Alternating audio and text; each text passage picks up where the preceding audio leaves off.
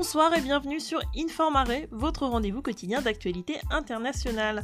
Tout de suite, les grands titres de l'actualité du samedi 30 janvier 2021.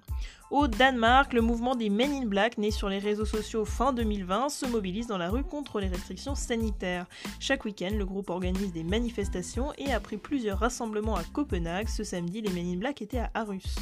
Au Brésil, scandale médiatique pour le président Jair Bolsonaro suite à la révélation par le journal Metropolis de dépenses alimentaires très importantes.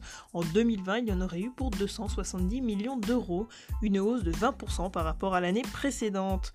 En Birmanie, des cadres de l'armée font craindre un coup d'État dans le pays suite à la contestation de la victoire de la dirigeante Aung San Suu Kyi lors des législatives de novembre 2020.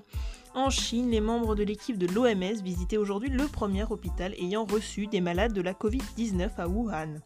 Chine toujours, le conglomérat HNA est en faillite. Le groupe créé en 2000 est actif dans l'aviation, l'immobilier, la finance, la logistique et le tourisme.